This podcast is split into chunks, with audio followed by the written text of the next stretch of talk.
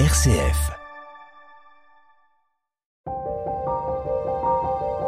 Au pied de la lettre, Christophe Héningue.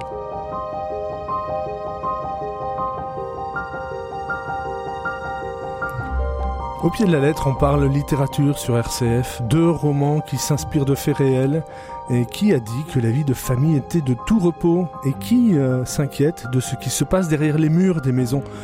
Mais quand les professionnels de l'enfance et de la justice s'en mêlent, tout devient plus compliqué. Lucie est heureuse avec sa petite famille, tout va pour le mieux, et elle en oublierait presque l'enfance douloureuse qui fut la sienne. Mais il arrive que le passé revienne en force, bouscule tout et fasse trembler la famille sur ses bases. Déchirer le grand manteau noir d'Aline Codé, publié chez Viviane Ami. Et puis cette autre famille va bientôt basculer dans l'effroi, prise en main par la protection de l'enfance. Tout semble pourtant normal.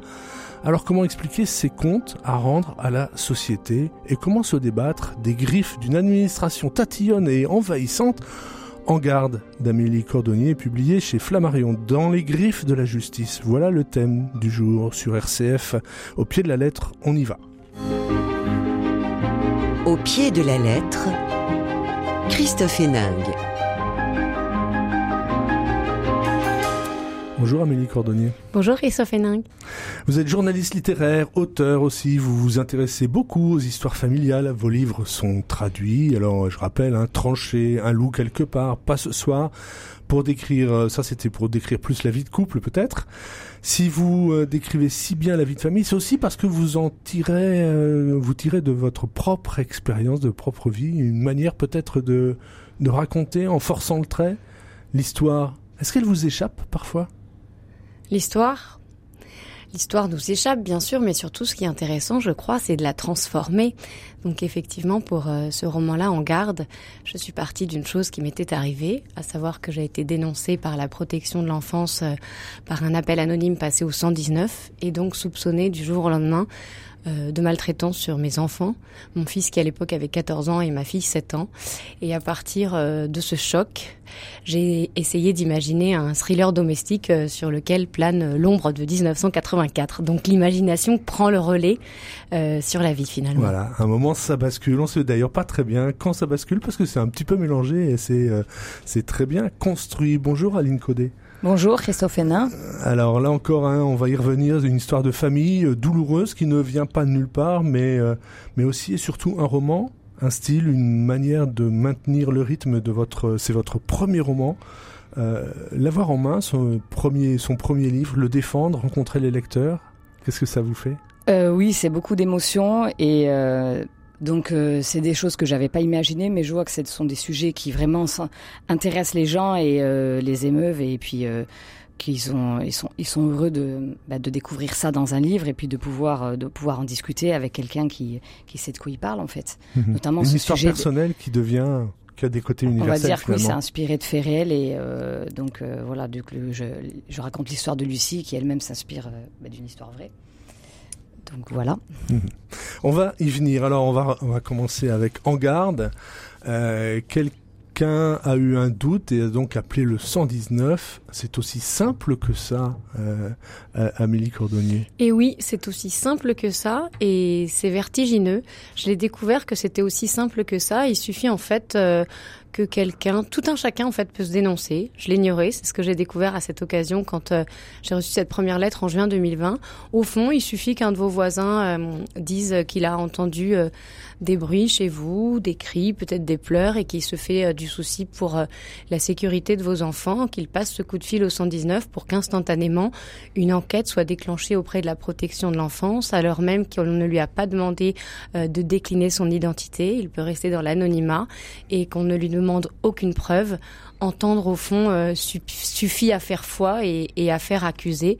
Et c'est terrible. Mhm. Alors vous le mettez en scène et puis vous avez vécu une partie de, cette histoire. Euh, la première chose, c'est d'être un peu déstabilisé, enfin être convoqué à la protection de l'enfance. On se demande.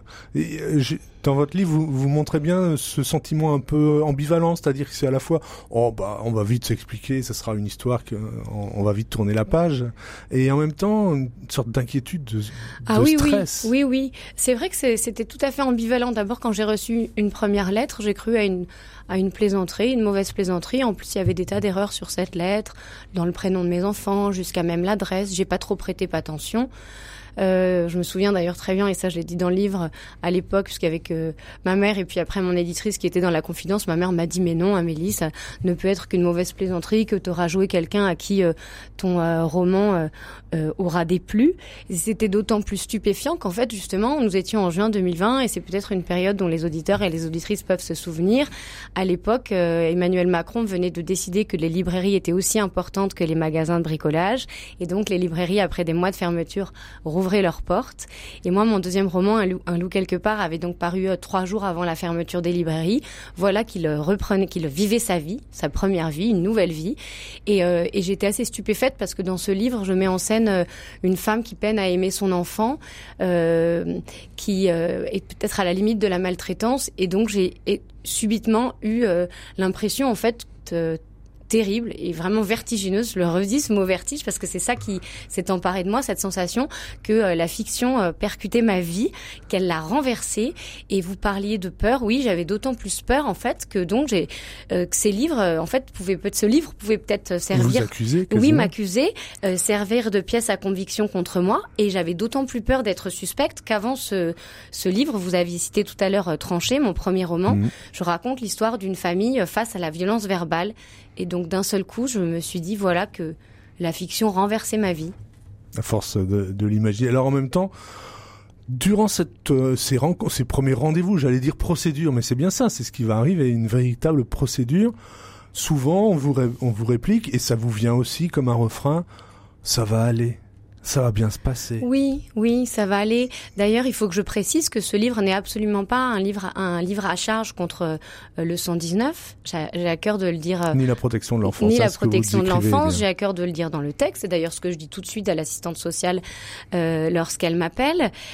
Et puis ce livre, euh, qui d'ailleurs est un roman, je le redis, c'est ni un, un, livre de témoignage ni un récit. en fait, ce roman, ce qui est absolument, ce qui, ce qui ce qui me sidère, c'est que je me rends compte à ce moment-là, et c'est aussi euh, un point commun entre nos deux livres avec Aline Caudet, quand bien même ils sont très différents, c'est que je me hmm. rends compte qu'on ne peut absolument pas prouver qu'on aime ses enfants. Et c'est ça qui, pour moi, me semble terrible en tant que maman et qui est terrible qu'on soit père ou mère en, tant que parent. Alors, du coup, vous imaginez cette rencontre entre Madame Tragique, hein, c'est le nom de l'assistante sociale, et Madame Brune. Vous, avez, vous êtes, euh, enfin, vous êtes l'héroïne, la narratrice est en face de ces deux femmes et, doit se justifier, comme vous le dites, et avec des, des, femmes, des assistantes sociales qui lui paraissent quand même très froides et, et vraiment soupçonneuses. Oui, vraiment soupçonneuse. Et puis en fait, euh, l'amour euh, s'éprouve mais ne se prouve pas. C'est ce que j'ai découvert à ce mhm. moment-là. On pourrait très bien lister tout le bien qu'on fait à ses enfants, qu'on leur lit des histoires le soir, qu'on s'assure qu'ils mangent sains fruits et légumes euh, par jour, qu'on prend soin d'eux. Rien ne prouve en fait qu'on aime ses enfants. Et à ce moment-là, ce qui m'avait été dit au téléphone et ce qui m'avait fait très peur, c'est qu'on m'avait dit que mes enfants seraient entendus séparément. Et ça, c'est vrai que je le raconte dans la première partie du livre, puisque c'est la première partie du livre qui reprend ce qui m'est arrivé, qui me sert vraiment de, de matériau romanesque et qu'après je dépasse très largement. Et séparément, ça tourne en boucle dans ma tête et je me dis, mais qu'est-ce que ça veut dire? Ils ont à l'époque 14 ans et 7 ans. Est-ce qu'ils vont être entendus sans nous? Est-ce qu'ils vont être entendus l'un après l'autre Et ce qui m'effrayait terriblement, c'était que j'avais peur que les enfants soient amenés en fait à dire tout le mal qu'on ne leur a pas fait, parce que des phrases sorties de leur contexte, et c'est en cela que c'est vraiment une question de rouage, comme vous le disiez tout à l'heure, ces phrases sorties de leur contexte peuvent vouloir dire tout autre chose. Si les auditeurs et les auditrices ont des enfants, ils ont sûrement peut-être eu le droit, comme moi, ce genre de phrase de Oh maman, tu t'énerves toujours quand on fait la dictée, ou bien peut-être la version adolescente, 14 ans, à qui on demande d'aider son papa à remplir le coffre de la voiture. Ah, faut toujours que tu t'agaces quand les, les, valises ne rentrent pas. Et donc toutes ces phrases, en fait, sorties de leur contexte, peuvent vouloir euh, dire tout à fait autre chose et et nous rendre suspects. Notre vie à quatre ne tient qu'à un fil sacrément effiloché. Nous avons perdu l'équilibre là malgré tout, même s'il y a des explications à donner, même si euh, votre votre narratrice veut y croire. voilà, on s'explique, il n'y a pas de problème. C'est comme vous le dites, la vie de famille un petit peu. Malgré tout, il reste quelque chose qui est, insidieux peut-être. Oui, et hum, c'est d'autant plus dingue que j'avais jusqu'alors l'impression que nous étions une famille normale, si tant est que la normalité ah. existe. Et c'est la question que pose aussi Aline Codé. Exactement, et c'est ça qui m'a intéressé dans votre livre, où ils ont peut-être cette famille n'a pas l'air normale, mais comment va-t-on en attester? C'est ce que votre narratrice cherche. Mais la mienne, en tout cas, pardon, si tant est que la normalité existe, me semble normale, c'est-à-dire nous sommes une famille qui rit et qui crie, une famille qui s'aime et qui s'engueule. Mhm. Et puis on arrive, euh, je sais plus, c'est dans les pages 80 on va en rester là. C'est la fin du rendez-vous. Oui. Et eh ben le, roman s'arrête là. Ben non, pas tout à fait. Non, pas, tout, à, fait. Et là, euh, vous avez euh, la protection de l'enfance qui euh, ben, va prendre le relais des parents finalement et s'imposer d'une certaine manière. Et, voilà que d'ailleurs on ne connaît pas son, son nom. Il ne se présente pas, un, un homme envoyé par la protection de l'enfance et qui s'installe. Il sait tout, et il connaît toutes les habitudes familiales. Oui, c'est à partir de ce moment-là que l'imagination prend le relais. J'aurais sans doute euh, jamais écrit ce livre si j'étais pas tombée euh, sur un article du Monde euh, qui raconte que euh, depuis 2016, l'État chinois envoie euh, chez les familles ouïghours, qui donc sont musulmanes et turcophones, des agents qui sont missionnés par l'État pour vérifier en s'installant chez elles bah, qu'elles opposent aucune résistance à leur sinisation forcée.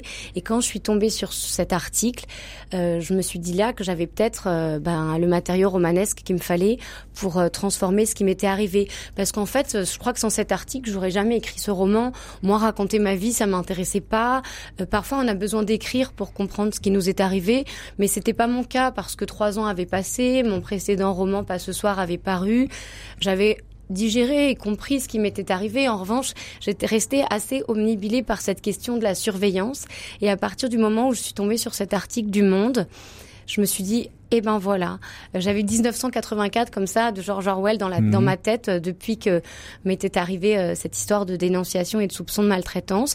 Et je me suis dit au fond, mais ce que je viens de lire, ça se passe en Chine, mais qu'est-ce qui deviendrait au fond dans une démocratie si on se retrouvait euh, suspecté, surveillé au plus près, au cœur de notre intimité, alors que normalement l'intimité, c'est cette part de l'existence qui échappe à la société, qui échappe à l'État, qui échappe même à la médecine.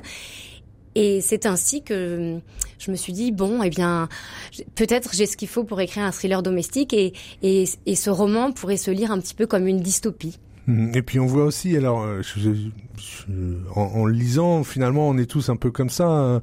Je veux dire, lui, il vient porter un regard extérieur et on se rend compte que, ben oui, peut-être que chez nous c'est pareil, c'est pas toujours bien rangé, que effectivement, euh, il y a des, des yaourts périmés dans le frigo ou des choses comme ça. Ou qu'on achète des tas de cochonneries qu'on devrait absolument ben pas acheter, comme des têtes brûlées ou, du Nutella. Qu'on n'a pas vérifié, qu'on n'a pas vérifié le cartable du gamin. Enfin bref, tout ça devient coupable.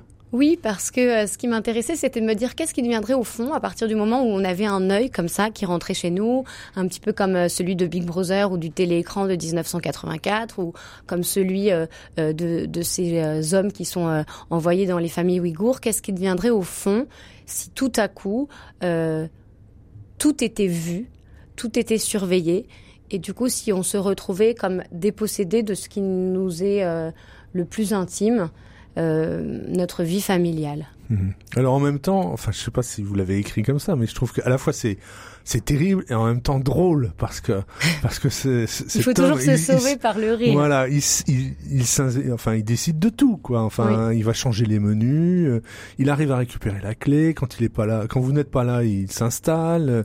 Euh, ce personnage euh, est, est, formidable. Comment vous l'avez euh, dépeint, trouvé? C'est là aussi en 1984 qui vous a. Ouais. Non, je voudrais pas tout raconter, mais en tout cas oui, très certainement j'avais 1984 dans ma tête et d'ailleurs, je me suis interdit en fait euh, de le relire tout de suite. C'est une fois que j'étais engagée dans l'écriture du roman que je me suis autorisée à le relire. Et d'ailleurs, je l'ai relu euh, dans une traduction au présent euh, qu'a fait José Camoun et qui m'a aussi aidé à construire le roman parce que ça m'a semblé d'autant plus glaçant de lire. J'avais des vieux souvenirs de lycéenne, mais ça m'a semblé d'autant plus glaçant de lire 1984 au présent.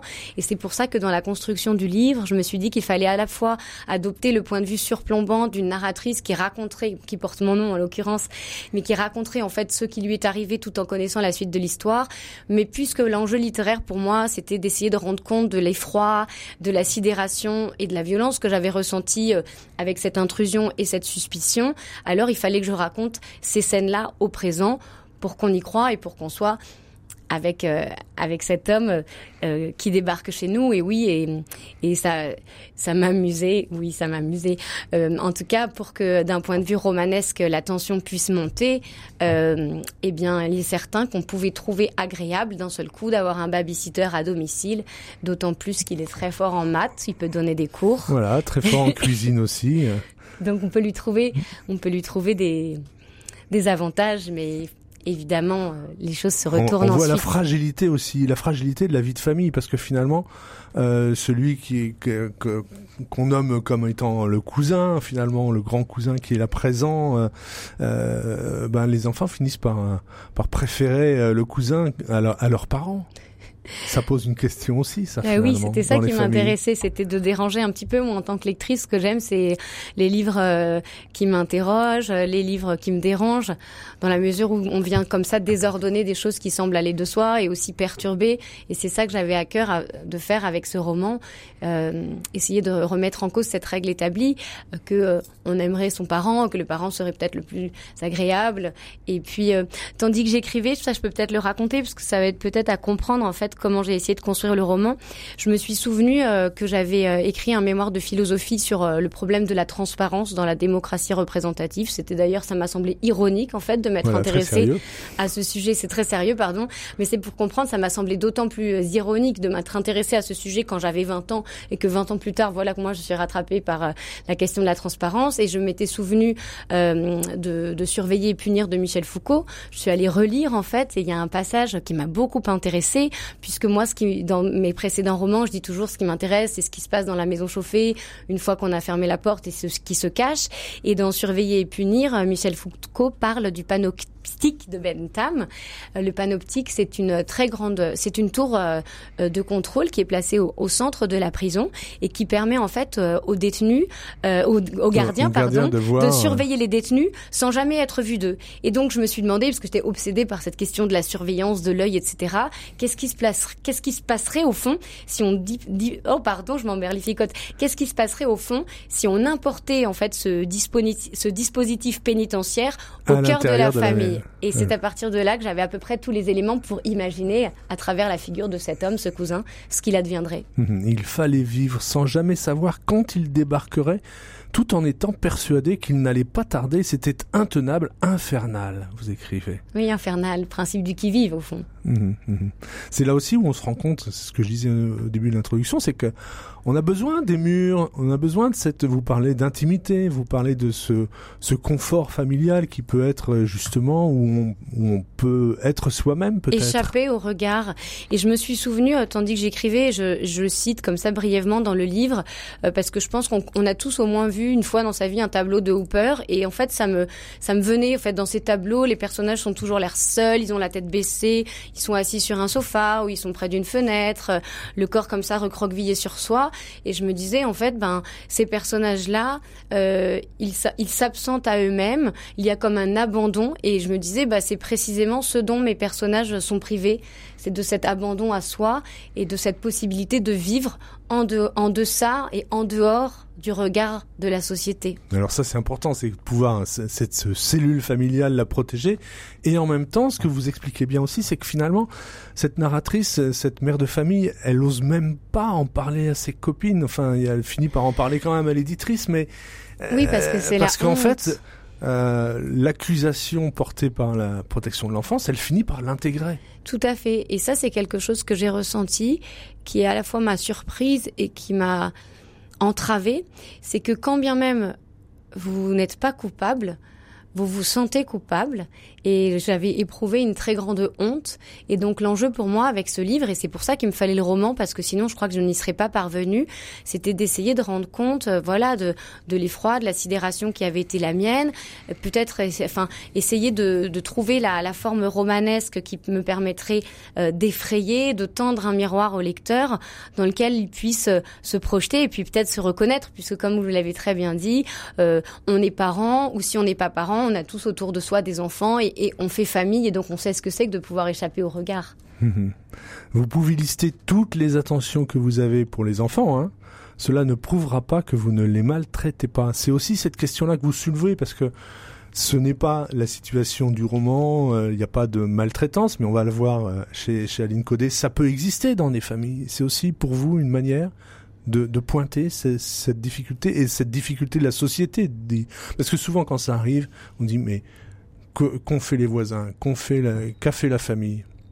Oui, alors euh, c'est vrai, je reconnais tout de suite, heureusement que le 119 existe. D'ailleurs, j'ai pensé en lisant le livre d'Aline Codé qu'en fait, ça aurait, ça aurait été bien qu'un cousin vienne s'installer dans sa famille, dans la famille de sa narratrice, Lucie, et que quelqu'un euh, passe un coup de fil au 119. Mais ce que je disais tout à l'heure, même je remets pas du tout en cause l'existence de ce numéro, mais moi, ce qui m'intéressait, c'était justement de quand même de, de raconter que, à l'inverse, euh, on ne peut pas prouver qu'on aime ses enfants. Et c'est ça qui m'a, c'est ça qui m'a paru stupéfiant. Et je crois que peut-être il y a quand même un sujet, c'est de se dire, d'ailleurs, je, me suis permise d'envoyer euh, mon, mon, roman euh, à la secrétaire euh, d'État chargée de la famille, puisque c'est très bien, il y a la campagne du 119 qui va reprendre, mais peut-être d'interroger aussi la question de l'anonymat peut-être au fond aujourd'hui dans une société très fracturée euh, comme est la nôtre, euh, on voit très bien les ravages que peut procurer, euh, que peut produire l'anonymat. Il y a qu'à regarder les réseaux sociaux et peut-être ce serait une solution de se dire que bien sûr, heureusement que le 119 existe, mais peut-être que si on demandait aux gens qui appellent quelle était leur identité, quand bien même on ne la divulguerait pas à la famille en cause, on pourrait profiter des avantages de ce système sans tomber euh, dans certaines dérives et dans des ravages familiaux euh, qui sont euh, qui sont qu'on ne soupçonne pas. Mmh. J'ai vous, vous, parliez tout à l'heure avec avec Aline de, de ce qu'elle a ressenti des gens qui sont venus vers elle, etc. et des témoignages qu'elle a reçus. Moi, j'ai reçu énormément de témoignages de, de, gens qui travaillent à la protection de l'enfance.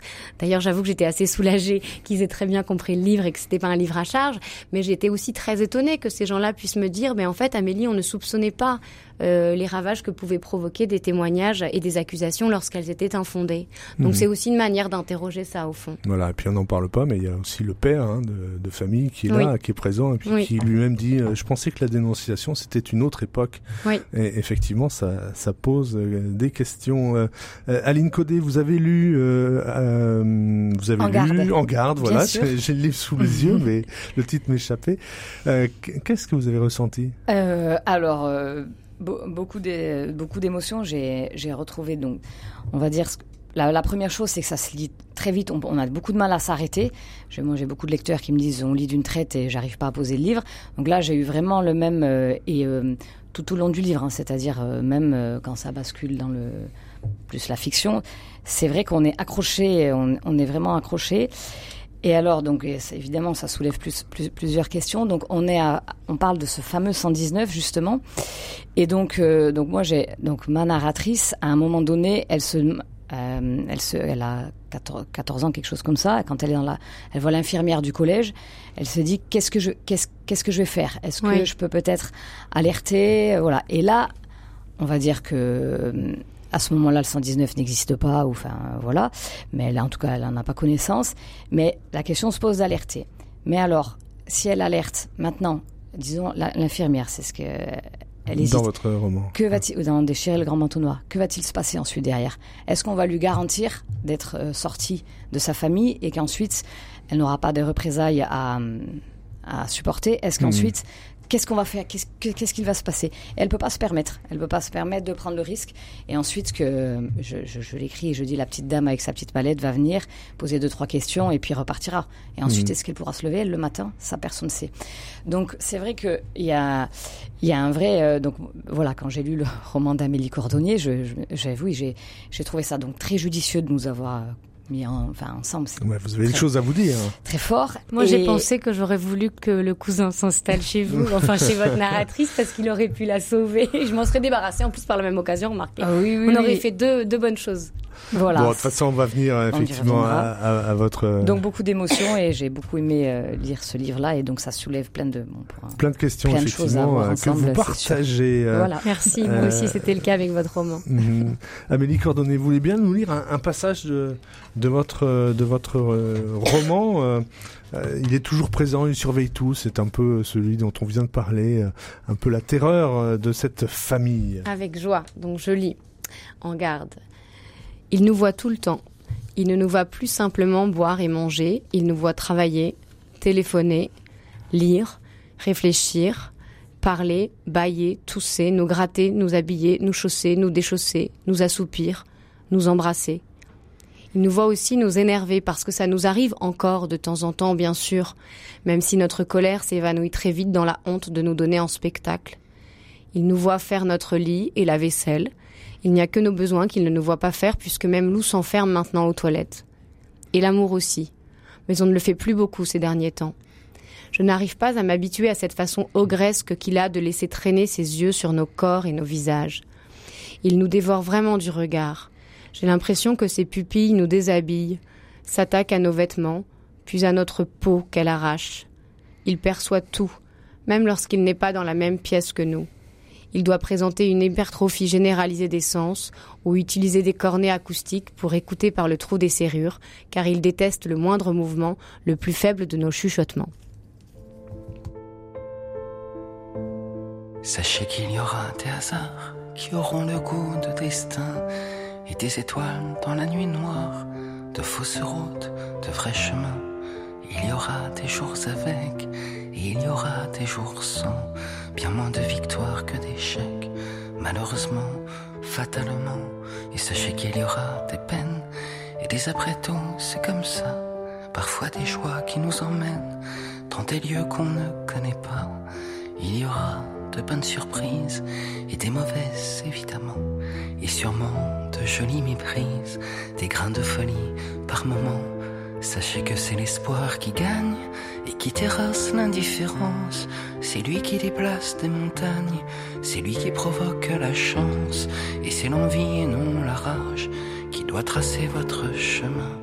Il doit y avoir dans vos bagages du courage pour vos lendemains. Sachez qu'il faut respecter l'autre et que votre cœur lui pardonne sans jamais rejeter la faute.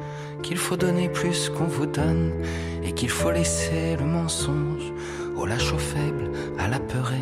Et lorsque le chagrin vous ronge, il faut savoir vous relever. Mes enfants, chantés par Grégoire au pied de la lettre. On est sur RCF avec Aline Codet pour Déchirer le grand manteau noir, c'est paru chez Viviane Ami, et Amélie Cordonnier pour En garde aux éditions Flammarion. Au pied de la lettre, présenté par Christophe Héningue. Alors Aline Codet, Lucie est heureuse avec son mari, ses trois enfants, un bonheur euh, qui a effacé des années de maltraitance qu'elle a vécu dans son enfance, euh, enfin dépassé. Voilà, sauf que les grands-parents réclament aujourd'hui un droit de visite et Lucie refuse de laisser ses enfants entre les mains de ses parents. c'est comme ça que ça commence. Expliquez-nous. On est voilà, c'est ça. Donc Lucie a coupé les ponts avec ses parents. Donc elle n'a pas communiqué son adresse donc euh, un jour, la police sonne à sa porte. Donc tout de suite, il y a de l'angoisse qui arrive parce que elle n'a communiqué son adresse qu'à très peu de personnes, des amis, et, elle n'a pas l'habitude d'être euh, dérangée euh, de manière impromptue. Donc la police cherche à la joindre parce qu'un huissier de justice a un document à lui remettre. Donc elle va apprendre qu'elle est assignée en justice avec son mari parce que donc les grands-parents, ses parents, veulent un droit de visite et d'hébergement des petits-enfants qu'ils n'ont jamais vu. Et à partir de là s'ouvre donc le procès et c'est le grand manteau noir qui revient. Ça recommence. Alors, c'est-à-dire que c'est ça. Il faut dire le procès, donc ce qui se passe aujourd'hui, et du coup, ce procès va raviver euh, les années d'enfance et les années, il faut le dire, de maltraitance. Voilà, parce qu'en fait, pour se défendre, il va falloir réunir des témoignages. Il va falloir essayer de prouver donc il y a eu maltraitance parce que il faut et que donc les grands-parents ne peuvent pas héberger leurs petits voilà, enfants. parce qu'en fait maintenant c'est un droit de l'enfant, c'est plus le droit des grands-parents, mais il faut prouver que l'enfant, c'est que ce n'est pas dans l'intérêt de l'enfant de voir les grands-parents. Et donc c'est très compliqué d'aller prouver que vraiment il y a danger pour les, euh, les petits enfants. Donc Lucie fait appel à, à ses proches, à certains membres de la famille pour qu'ils puissent témoigner. Donc euh, c'est complexe parce que comme leur dit l'avocat, en général dans les, situations comme ça, la famille ne parle pas parce qu'elle veut pas se brouiller avec son frère, avec sa sœur, et c'est vraiment très difficile. Mais Lucie va réussir à avoir euh, pas mal de témoignages et donc le récit est construit comme un thriller parce que donc il y a donc deux niveaux d'intrigue. Il y a le déroulement du procès avec beaucoup de rebondissements et des, des, décisions ahurissantes et il y a beaucoup de choses. Et en même temps, chaque fois qu'une attestation arrive, on, replonge, on plonge dans le passé et on apprend un pan de, du passé de Lucie. Et donc moi, je dissémine euh, petit à petit euh, à la fois les éléments dans le passé avec les attestations, puis on revient au présent avec le procès. et chaque fois, j'en dis juste un petit peu pour euh, satisfaire le lecteur, mais pas tout. Et hop, je reviens, je retourne dans l'autre temporalité. Donc, le lecteur a du mal à poser le livre, on va dire, à s'arrêter. Ça m'a valu des nuits blanches pour certains lecteurs, voilà. Hmm. Euh, on, on, sent cette famille. Alors c'est, euh, je parle de la, celle du passé. Hein. Oui. Donc euh, dans la, dans la famille du passé, Lucie va donc être maltraitée par ses parents. Il y a d'autres enfants et on comprend pas trop pourquoi sur elle il y a vraiment quelque chose qui bloque. Sa mère ne veut pas la voir. Elle est obligée de manger en décalé par rapport à la famille. Elle est obligée de se débrouiller pour faire les études un peu plus tard quand elle est plus plus âgée. Il euh, y, a, comme euh, ouais une sorte de fatalité pour Lucie. Oui, on va dire que le point de départ, c'est ce, déménagement à la campagne. Et donc au départ, ils habitent en ville, et puis un, beau jour, euh, ils déménagent à la campagne. Et à partir de là, il y a comme un, une rupture, c'est-à-dire que Lucie comprend pas, elle comprend pas ce ce qui se passe, mais la mère décide que qu'elle n'assiste, qu'elle ne prendra pas ses repas avec le reste de la famille. Donc Lucie est très jeune, hein, elle a 6 ans, et euh, donc elle, elle se elle, elle pense qu'elle a fait quelque chose de mal ou qu'elle n'a pas mis le couvert à temps, elle n'a pas pas fait, elle a, elle a froissé sa mère, et quelque chose que et donc tous les jours, avant chaque repas, elle, elle essaye de, de faire en sorte d'avoir sa place à table. Donc elle va une de, à partir de 19h, elle sait que c'est l'heure cruciale. Elle descend, elle va mettre le couvert, elle fait euh, la petite fille modèle, si vous voulez. Et puis, euh, et puis ensuite, il faut qu'elle, remonte parce que en fait, sa mère ne veut pas la voir dans la même pièce qu'elle. Donc, il faut qu'elle trouve le moment où, elle n'est pas là, mais il faut pas que ça soit trop tard parce que sinon, ça sera une raison de pas manger, pas manger avec les autres. Donc, euh, elle fait le maximum et malgré tout, elle vient s'installer avec les autres et c'est du systématique.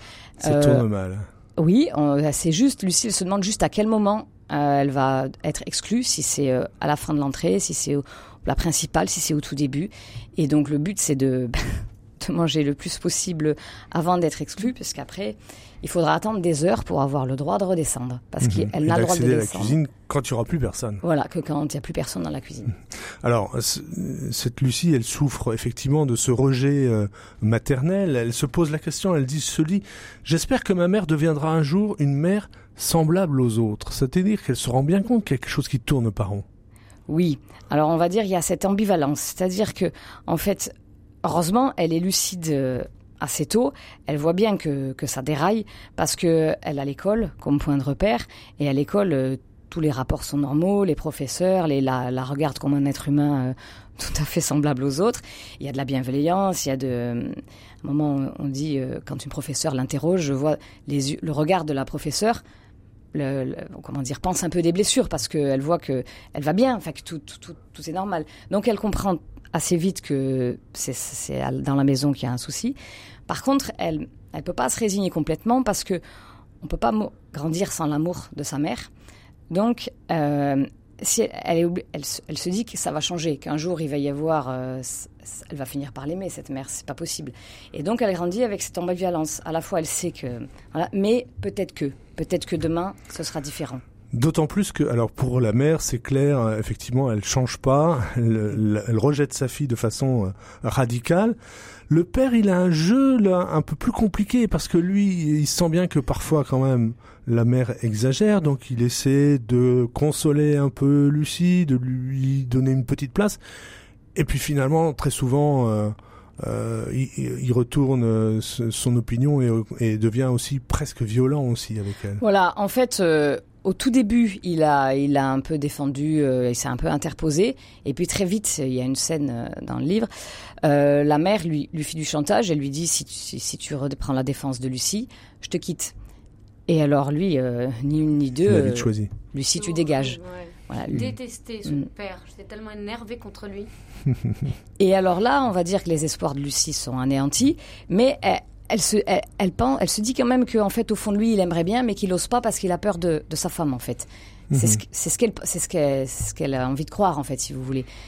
on verra que plus tard, c'est plus compliqué que ça, même euh, euh, voilà à l'âge adulte. Et puis toujours euh, durant cette procédure, hein, où, les grands-parents, là aussi, font preuve aussi une mm. capacité de mensonge, on va le dire mm. très clairement, euh, et de manipulation.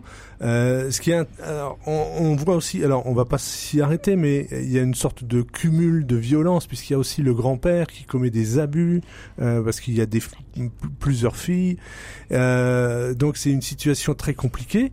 Euh, là aussi, on sent que ça va toucher aussi les rapports entre les sœurs. Oui, en fait, euh, donc la, la, maltraitance de la mère va avoir des répercussions sur euh, ben, sur, toute la fratrie en fait, parce que donc c'est Madeleine va l'expliquer dans, dans son attestation. Euh, en fait, elle explique pour une être des, sœurs, une des petites sœurs de Lucie. C'est une petite sœur. Ils, voilà, ils sont cinq. Donc pour être aimé de la mère, il faut détester Lucie. C'est ce que, c'est ce que, voilà, c'est le message. Donc euh, le fils aîné va pas avoir trop de difficultés euh, dans ce rôle-là et euh, va, du coup, va la, on va dire la, la mettre.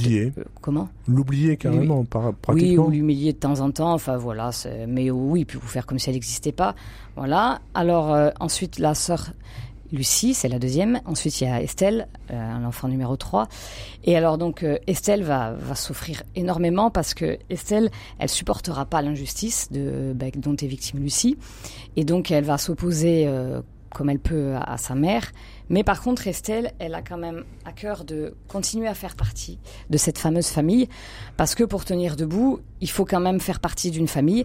Et donc, elle essaye de, elle fait tampon, elle est entre les deux, elle essaye de, de garder sa place, mais de protéger Lucie. Et donc c'est terrible parce qu'elle elle, reçoit les foudres de la mère et au final elle est rejetée aussi par la mère et elle, est, essaye d'avoir l'amour du père mais qui vient pas et au final euh, va souffrir énormément aussi. Et hmm. après, voilà. Ce que vous montrez bien aussi, c'est que la violence règne, je vous lis, hein, la violence règne, celle qui broie à l'intérieur invisible et indélébile. C'est autre chose encore que la maltraitance par des coups, qui est pas plus acceptable d'ailleurs. Non, on est d'accord que il y a pas, on va pas faire de hiérarchie, mais elles sont terribles toutes les deux. Mais le problème, enfin, le, le problème supplémentaire avec la maltraitance c'est psychologique, on va dire, c'est que on peut pas justement attester, prouver parce qu'il n'y a pas de marque, euh, pas de bleu, et donc, euh, et donc ça va, on va le retrouver après dans la procédure. Et à un moment donné, on va mettre en doute là pas, un expert va mettre en doute sa parole et va lui dire, je comprends pas, vous n'avez pas de traces de coup, pas de brûlure. Je ne comprends pas qu'est-ce qui se serait passé, il n'y a pas de traces. Donc là, c'est assez terrible parce que maltraitance, il y a eu, mais euh, maintenant, encore faut-il le prouver. Donc il faut bah, réunir ces fameux témoignages et puis espérer que, bah, que le juge comprendra, il verra clair dans le jeu des parents, d'autant plus que les parents ont le talent de se faire passer pour des victimes. Enfin, le talent, on va dire qu'ils essayent. Ils essayent tout, ils usent de tous les, de tous les moyens euh, possibles et avec un esprit retort.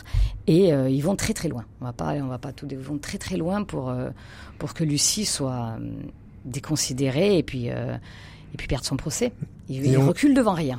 On, sent malgré tout, dès l'enfance, hein, que Lucie a une force de caractère malgré tout. Hein, et elle, dit jamais vous ne pourrez me forcer à penser comme vous. Il y a une part, une part vraiment inatteignable de, de cette personnalité, de cette, de cette fille qui tient en dépit de, des violences. Oui, parce qu'elle elle a la rage de vivre en fait. Elle a, on va dire, je, je pense que ça a décuplé chez elle euh, l'envie de vivre et il y a ce côté rebelle aussi, c'est-à-dire que plus le carcan est, euh, solide, plus, plus c'est vraiment, euh, ça devient un enfer, plus elle se redresse en fait. Elle se redresse et elle dit vous ne m'aurez pas. Je, moi, je vais m'en sortir. Je vais m'en sortir. Je vais pas. Je, ma vie, c'est pas ça.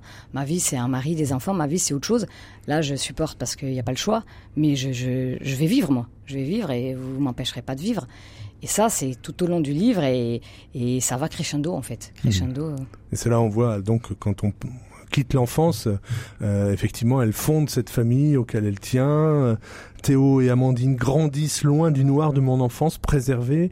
On a vraiment ce, cette image euh, que je que j'évoquais au début d'une famille qui a tout pour être heureux finalement. Et puis elle est soutenue euh, par son mari qui au combien comprend son passé et puis est vraiment un rock finalement. Donc à deux ils vont soulever des montagnes pour mhm. sauver ses enfants. Il y a une phrase à un moment, alors pourtant c'est l'expert qui n'a pas été très judicieux sur tout, mais il dit n'essayez pas forcément de vouloir tout réparer. Oui, là c'est vrai que c'est le premier rendez-vous avec l'expert, donc Lucie euh, raconte son histoire. Et euh, voilà, et il a ces mots euh, qui d'ailleurs la surprennent et voilà. c'est assez judicieux. Oui, assez judicieux, tout à fait, tout à fait. Comme quoi, on peut pas réparer. Il y a des choses qu'on peut pas réparer et euh, vouloir réparer, c'est une utopie, ça n'est pas possible. Il va falloir apprendre à vivre avec, avec les blessures, avec euh, ce qui a été abîmé en fait. Mhm. Et malgré tout, avec cette force de résistance face aux, grands-parents qui veulent encore mettre la main sur leurs petits-enfants. Voilà, c'est cette force qui, qui, ben, qui, a sauvé Lucie enfant et qui, elle espère, va la sauver encore euh, pour ce procès. Mhm. Amélie Cordonnier, vous avez lu le livre euh, d'Aline Caudet, euh, Déchirer le grand manteau noir. Qu'est-ce que vous avez ressenti? Vous voulez dire déjà un petit peu de colère sur le père Ah, j'étais en colère euh, sur le père, oui. Non, la première chose qui... Je trouvais qu'il y avait de nombreux points communs, en fait, entre nos, nos livres, alors même que nos imaginaires euh, sont très éloignés, qu'on raconte pas du tout la même histoire, et que peut-être même on raconte l'inverse, c'est-à-dire une famille qui cherche à prouver qu'elle aime ses enfants, et puis Lucie, elle, la mère, cherche à prouver que ses parents lui ont fait du mal. D'abord, j'avoue que j'ai commencé, oui, j'étais assez... D'ailleurs, ça commence par une sidération, votre livre, euh, une sonnerie euh, qui retentit. C'est pas exactement au même endroit que dans mon livre à moi, mais en tout cas, il y a des passages qui sont similaires. J'avoue que je, de même que j'ignorais que tout le monde pouvait euh, passer un coup de fil pour dénoncer son voisin, j'ignorais complètement, en fait, Aline, que le, cette histoire de droit des grands-parents, j'ai bien compris que maintenant, heureusement, on s'intéresse au droit de l'enfant, mais ça m'a paru stupéfiant que tes grands-parents puissent exiger d'avoir un droit de visite sur, sur des enfants. Et du coup, c'est vrai qu'effectivement, effectivement, ce que soulève aussi votre livre et que c'est très intéressant, c'est un petit peu cette question de la transmission. Il y a tout ce dont on hérite malgré soi, tout ce qu'on se trimballe, et d'un seul coup, effectivement, c'est pour ça que votre titre est très beau, déchirer le grand manteau noir, le manteau qui qu'on nous rejette sur la tête d'un seul coup, sur les épaules, parce que tout à coup le passé ressurgit, parce que ses grands-parents peuvent mm. affirmer euh, leur lien avec euh, avec leurs euh, leurs petits enfants. Ça m'a paru stupéfiant. Je vais rebondir sur ce que vous avez dit, Amélie. merci beaucoup, c'est très très bien très bien résumé. Merci. Euh, oui, cette histoire des droits. Donc effectivement, maintenant c'est le droit de l'enfant, mais il n'en reste pas moins que même si c'est le droit de l'enfant, c'est très très très compliqué d'arriver à prouver qu'il n'y a pas de d'intérêt pour l'enfant à voir les grands-parents. Donc ça reste un parcours du combattant pour les parents qui ne souhaitent pas que les grands-parents voient les petits-enfants.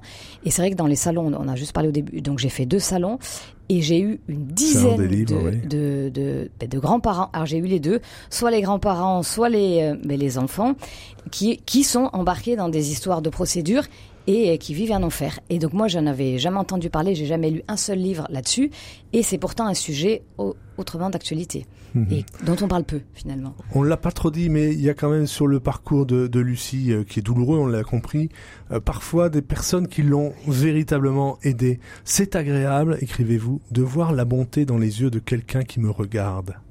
Oui, oui, on a, c'est vrai qu'on n'a pas assez mis l'accent là-dessus. Moi, j'ai écrit Déchirer le grand manteau noir Vraiment euh, pour transmettre un message d'espoir, pour dire qu'on peut s'en sortir même avec des vies abîmées et très dures. Oui, donc là c'est euh, la première, une des premières personnes qui va soutenir euh, Lucie. c'est lorsqu'elle est en Allemagne que bon, ses parents lui ont dit qu'ils allaient la mettre dehors bah, dès qu'elle revient de son séjour en Allemagne. Et donc là, elle en peut plus. et c'est une des premières fois qu'elle va parler en fait. Elle va parler, elle va raconter, et elle découvre avec justement stupéfaction, sidération que autre chose existe à part cette violence et, euh, et on la regarde pour, une des pour la première fois euh, bah, comme, un, comme, un, être humain euh, et finalement qui a besoin d'aide. Et cette personne-là va avoir à cœur d'être là, de l'aider, de lui tendre la main. C'est la première fois qu'on lui tend la main. Et effectivement, ces mains tendues, petit à petit, vont l'aider à, eh bien, mmh. à devenir la femme qu'elle va devenir. Et puis il y a autre chose qui l'aide aussi. Ça, ça va nous intéresser forcément. Lire pour ne pas craquer, lire pour échapper à la réalité. Le livre, c'est quelque chose qui peut, allez, j'exagère un peu peut-être, mais qui peut sauver une vie? Ah moi je, pense qu'on on, peut aller jusque là oui. Je pourrais dire sauver une vie. Oui parce que donc le livre c'est un, refuge. Et puis ça permet de voir que ailleurs ça peut ça, existe aussi. Et que c'est possible de s'en sortir. Parce que en lisant des, témoignages de, personnes qui ont eu des vies très difficiles je pense à Racine au pluriel de Alex Allais cet esclave qui a arraché à sa plantation en Afrique et qui a transporté dans une plantation de coton et puis qui est traité, qui n'est jamais traité comme un être humain, mais qui va garder sa dignité tout au long de sa vie et qui va transmettre son dialecte, son, pré, son nom, prénom et quelques informations. Et cette génération plus tard, c'est son arrière-arrière-petit-fils qui va reconstituer toute l'histoire. Donc moi, mmh. cette histoire, elle m'a beaucoup, elle m'a beaucoup marqué et c'est vrai que j'ai trouvé de l'inspiration. Euh, pour écrire, euh, voilà, ensuite. Voilà, vous voulez bien nous lire un, passage, euh, Aline Codé, euh, le grand manteau noir, c'est paru chez Viviane Ami. On vous écoute à un moment aussi où il y a toujours, euh, après cette demande des grands-parents, une tension dans la famille, euh, un peu comme, bah, le regard porté par la mm, protection de l'enfance sur la famille dans, le livre d'Amélie Cordonnier. On vous écoute. La vie continue ponctué de ces moments d'angoisse chaque fois que je vois un courrier de Maître Latour dans la boîte aux lettres. Pas plus tard que ce matin, mes mains tremblaient lorsque j'ai saisi l'enveloppe avec le tampon de l'étude. Quelques jours plus tôt avait lieu une audience, une de plus. Toutes ces audiences génèrent des courriers, puis des conclusions, qui répètent pour la énième fois ce qui a déjà été dit ou écrit. J'ai la sensation terrible d'être coincé dans une spirale infernale. Seule une nouvelle plaidoirie, puis un jugement, pour en venir la briser. Gagner ce procès est la seule issue possible. Il ne peut en être autrement. Tout ce temps passé à faire sortir la vérité dans le bureau de notre avocat, et tous ces rapports rédigés, ça ne peut pas être en vain.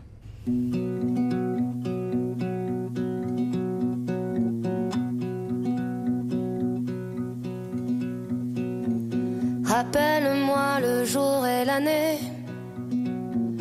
Rappelle-moi le qu'il faisait. Et si j'ai oublié, tu peux me secouer. Et s'il me prend l'envie de m'en aller, enferme-moi et jette la clé.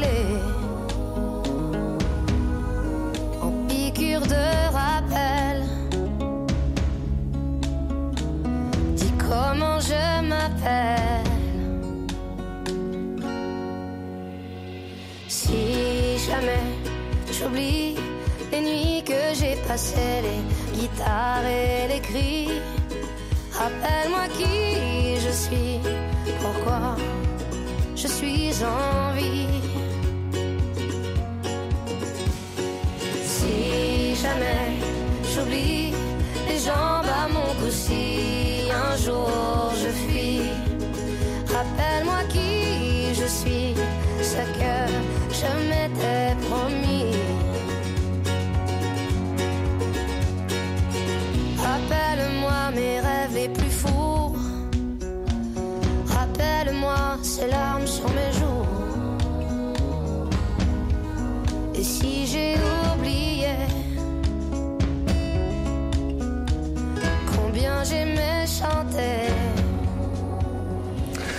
Si jamais j'oubliais ces as qui chantent en 2015 au pied de la lettre, on est sur RCF avec Aline Codé pour Déchirer le grand manteau noir qui est paru chez Viviane Ami et Amélie Cordonnier pour En garde aux éditions Flammarion. Au pied de la lettre, RCF. Dans la petite bibliothèque de la semaine, deux livres qui font aussi parler, euh, qui vont aussi parler de la famille. La vie de Tiffany n'est pas facile. Elle est aide-soignante. Elle fait comme elle peut pour tenir sa famille hors de l'eau. Son ex-mari est en prison. Ses deux fils sont incontrôlables. L'un, Chris, et penche, penche vers la violence gratuite. L'autre, Joris, en dépit de son jeune âge, exerce un regard avisé sur la société et aussi sur Marvin, l'homme providentiel qui vole au secours de Tiffany. Bref, euh, tout, tout part à la nuit. C'est le premier roman de Louis Cabaret. C'est publié chez Liana Lévy. Et puis un très beau récit de Régis Franck. Dessinateur, réalisateur, c'est l'écriture qu'il a choisie pour raviver les souvenirs familiaux quand son père bâtit la maison dont rêve la mère mais celle-ci meurt le jour où s'achève le chantier. Ce contretemps signa nos vies, écrit-il. Voilà comment nous entrâmes épuisés et vaincus dans une maison moderne et si désirée par elle, sans elle. C'était en 1960, mais il y a quelques mois, arpentant les rues de Londres, il croit apercevoir son père à ses côtés, mais ce n'est que son propre reflet dans la vitrine, et la mémoire s'est imposée. Je vais bien de Régis Franck est publié aux presses de la Cité. Alors on l'a dit, vos, vos livres euh, Aline Codel et, Amélie Cordonnier sont écrits à partir de, faits réels, de choses que vous avez euh, connues. Euh, vous, l'écrivez, hein, par exemple, euh, Amélie Cordonnier, vous écrivez J'ai écrit ce roman à partir d'une expérience personnelle, vous en avez parlé tout à l'heure, et Aline Codé, vous écrivez Atelier d'écriture, transformer mon récit en chantier, en un futur roman. C'est aussi quelque chose de d'assez émouvant, bouleversant, difficile, euh, Amélie Cordonnier, de, de se mettre dans, dans le roman? Soi-même Pour être sincère, je n'étais pas hyper à l'aise de me mettre en scène dans le roman sous mon vrai prénom. Mais bon, ma, mon éditrice trouvait que c'était une bonne idée. Euh, si je l'ai fait, en fait, j'aurais pu utiliser un autre, le prénom d'une autre narratrice, puisque je dépasse très largement ce qui, ce qui m'est arrivé. Il y a cette phrase que j'ai mis dans le prologue qui dit, euh, qui peut un petit peu éclairer ma démarche, qui dit ce ne sera pas de l'autofiction, ce sera de la vivisection. Je disais tout à l'heure, il ne s'agissait pas pour moi de raconter ma vie, mais de disséquer en fait en plusieurs parties. D'ailleurs, le roman compte quatre. Ce qui m'était arrivé mais si en fait euh, je suis, je me suis, je suis partie du réel, si je n'ai pas donné un autre prénom à ma narratrice, c'est parce qu'alors euh, passer par la fiction, ça aurait été renoncer en fait à rendre compte de cette chose à peine croyable, comme je disais aujourd'hui, que euh, il est tout à fait possible euh, de démontrer ça existe, que ça existe, voilà. Et c'est mm. pour ça en fait que que j'avais à cœur euh, de partir de ce fait réel et en même temps vraiment l'enjeu littéraire pour moi c'était comment créer cette tension et en fait cette tension j'ai réussi, je crois à la, à la créer grâce à Hitchcock. j'ai placé un que vous citez en exergue. Exactement, je cite Psychose en, en exergue du roman. C'est vrai que comme vous le disiez, enfin en tout cas, moi, j'ai toujours l'impression que je vais pas y arriver. Comment on va faire Et comme là, le sujet, c'était euh, d'essayer de rendre compte de cette tension et de faire peur. Je m'étais dit, c'était peut-être un peu idiot, mais finalement, ça a marché. J'avais acquis comme ça, alors même que je, ne savais pas comment faire dans mon écriture, acquis cette conviction que oh, il faut que je regarde, euh, que je me replonge dans les films d'Hitchcock. J'avais reçu un coffret d'Hitchcock à Noël. C'est toujours bien, les Pères Noël, merci. Et donc, euh, je dis que je revois, mais en fait, je les avais pas tous vus. Donc, j'ai vu Les Oiseaux, j'ai vu Psychose, Sueur et, euh, et quand euh, j'ai revu Psychose et que je suis tombée sur cette scène iconique que vont peut-être en tête les auditeurs et les auditrices s'ils ont vu le film euh, de, euh, de, du propriétaire euh, du motel Norman Bates qui espionne comme ça à travers le trou qu'il a percé dans la paroi de son hôtel Marion Crane qui est en train de se déshabiller avant d'aller dans la salle de bain avec une silhouette floue de l'assassine. J'ai gardé comme ça incrusté en moi la pupille qu'Hitchcock filme en gros plan et les cils et je me suis dit voilà en fait cet œil de Big Brother, cet œil de psychose, cet œil me poursuit. Et c'est cet œil qui va m'aider euh, à rendre compte de la tension et de l'effroi qui ont été euh, les miens. Voilà, et, se et vous mettre euh, dans, dans votre roman. Aline Codé, la même question. Enfin, c'est votre premier roman, donc on peut pas dire si c'est plus difficile que qu'un autre d'écrire, mais oui, ce matériau personnel, il faut accepter de le mettre dans son livre et le retravailler avec avec l'imaginaire justement. Voilà, donc pour moi, j'avais à cœur justement de au contraire de, de choisir une narratrice, euh, une narratrice. Donc voilà, j'ai choisi Lucie. Et donc c'est vrai que de, transformer en roman, ça permettait de, prendre la distance nécessaire pour, euh, pour que ce soit justement euh, plus littéraire et pour pouvoir embarquer le, narrateur. Il fallait que, que ça soit pas que ce soit l'autobiographie avec tous les détails, la chronologie, etc. Pour moi, c'était vraiment, euh, je, je, voulais vraiment embarquer le lecteur dans une aventure, donc le roman s'est imposé. Et, euh, et donc euh, voilà, Lucie, ça a été ma narratrice, et je voulais que le lecteur ressente vraiment de l'intérieur et qu'il soit dans cette famille. Et donc oui, ça s'est vraiment imposé de de le faire de partir de sa propre expérience oui, oui, pour, pour, nourrir, pour nourrir un roman pour faire le roman, oui. Mhm. Amélie Cordonnier, alors c'est pas votre premier livre, je l'ai dit, vous avez déjà euh, plusieurs titres euh, à votre actif. Le quatrième. Voilà, quatrième. Qu'est-ce que vous pouvez dire comme, euh, puisque Aline Codé c'est son premier roman, est-ce qu'il y a des conseils? Comment vous écrivez? Dites-moi, Mon Dieu, dites-nous des, un peu comment. des conseils. Alors, bon, Aline pas de n'a conseils, absolument dites-nous. pas besoin de Elle n'a pas conseils. besoin de conseils. Bon, Non. alors dites-nous, racontez-nous, faites-nous entrer un peu dans votre cuisine, dans votre atelier d'écriture. Bah, Ce euh, n'est pas le cousin. C'est c'est tout à fait bien d'utiliser euh, la métaphore de la cuisine, parce que c'est vrai que j'ai pris conscience d'une chose euh, à laquelle je m'attendais pas du tout, c'est que je ne fais qu'écrire euh, dans des appartements. D'ailleurs, le prochain, je pensais que je ferais mieux. Je sortirais enfin d'un appart et je crois que ça va être dans une maison. Donc, malheureusement, il n'y aura pas tellement de différence. Non, en fait, euh, c'est vrai que dans mon premier roman, Tranché, qui avait pas, c'est Tranché ER parce que c'est euh, tranché parce que les mots sont des couteaux et c'est l'histoire d'une femme qui doit décider entre partir ou rester. Euh, je l'ai écrit en 2017, juste avant que le mouvement MeToo n'éclate. Et c'est aussi d'ailleurs un point commun de nos deux livres. J'avais à cœur de Mhm. rendre compte d'une violence qui ne laisse pas de traces, la violence verbale. Donc là, j'avais poussé euh, la porte euh, d'une maison pour raconter l'histoire